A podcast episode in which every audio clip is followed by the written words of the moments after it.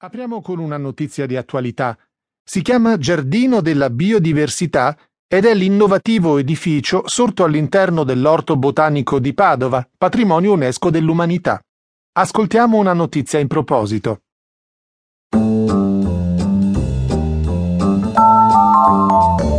L'Orto Botanico di Padova ha una foglia in più. L'edificio che ospita il nuovo Giardino della Biodiversità opera del progettista Giorgio Strapazzon, è proprio a forma di foglia. Si tratta di una splendida serra che, per ricostruire i vari ambienti della Terra, contiene migliaia di specie. Non solo è molto bella, ma è eccezionale anche dal punto di vista tecnico. L'impatto ambientale è addirittura inferiore a zero, perché la serra non solo è autosufficiente, ma pulisce l'aria. Il merito è del rivestimento scelto per i pannelli. I raggi del sole attivano infatti una reazione chimica che porta a depurare, secondo le stime, 150 metri cubi di aria al giorno. L'orto botanico di Padova, inserito nel patrimonio UNESCO come l'orto botanico più antico del mondo, oggi è dunque anche uno dei più moderni.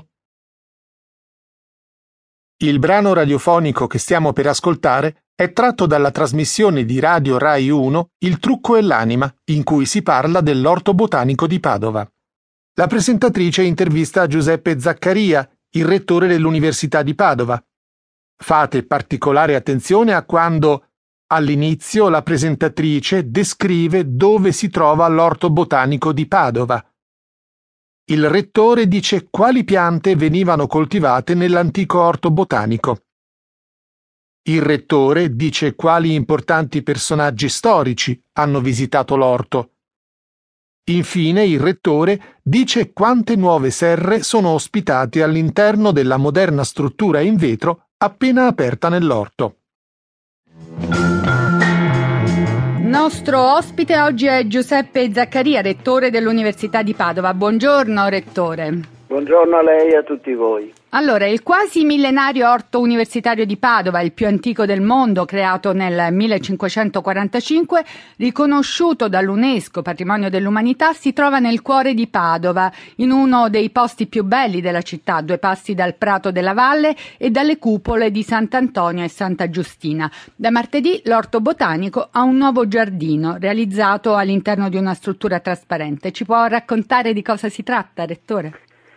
Sì, eh, come lei ha detto bene, eh, noi Università di Padova abbiamo ricevuto in eredità questo splendido sito storico, il primo orto botanico al mondo, eh, nel quale mh, diciamo da sempre è stata esercitata la cura, la coltivazione delle piante, inizialmente a partire dalle piante eh, medicinali, officinali e, e va detto che questa è stata un'intuizione straordinaria perché il passaggio dallo studio delle piante sugli erbari e sui libri al, alla coltivazione, alla cura delle piante all'aria aperta in quei laboratori eh, che sono rappresentati appunto dal, dall'antico orto botanico.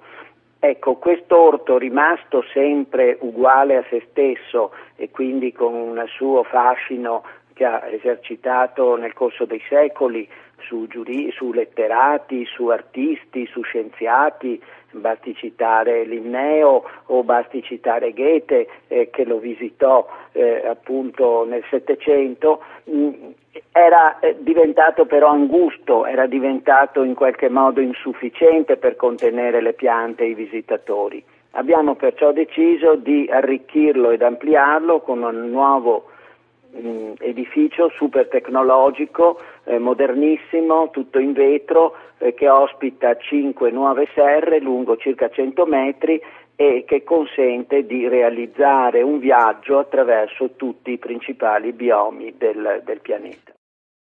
Rispondete adesso con vero o falso alle seguenti affermazioni sul brano che avete appena ascoltato. L'orto botanico di Padova si trova in periferia, Lontano dal centro. Vero o falso? Falso. All'inizio, nell'antico orto botanico di Padova, si coltivavano solo piante medicinali.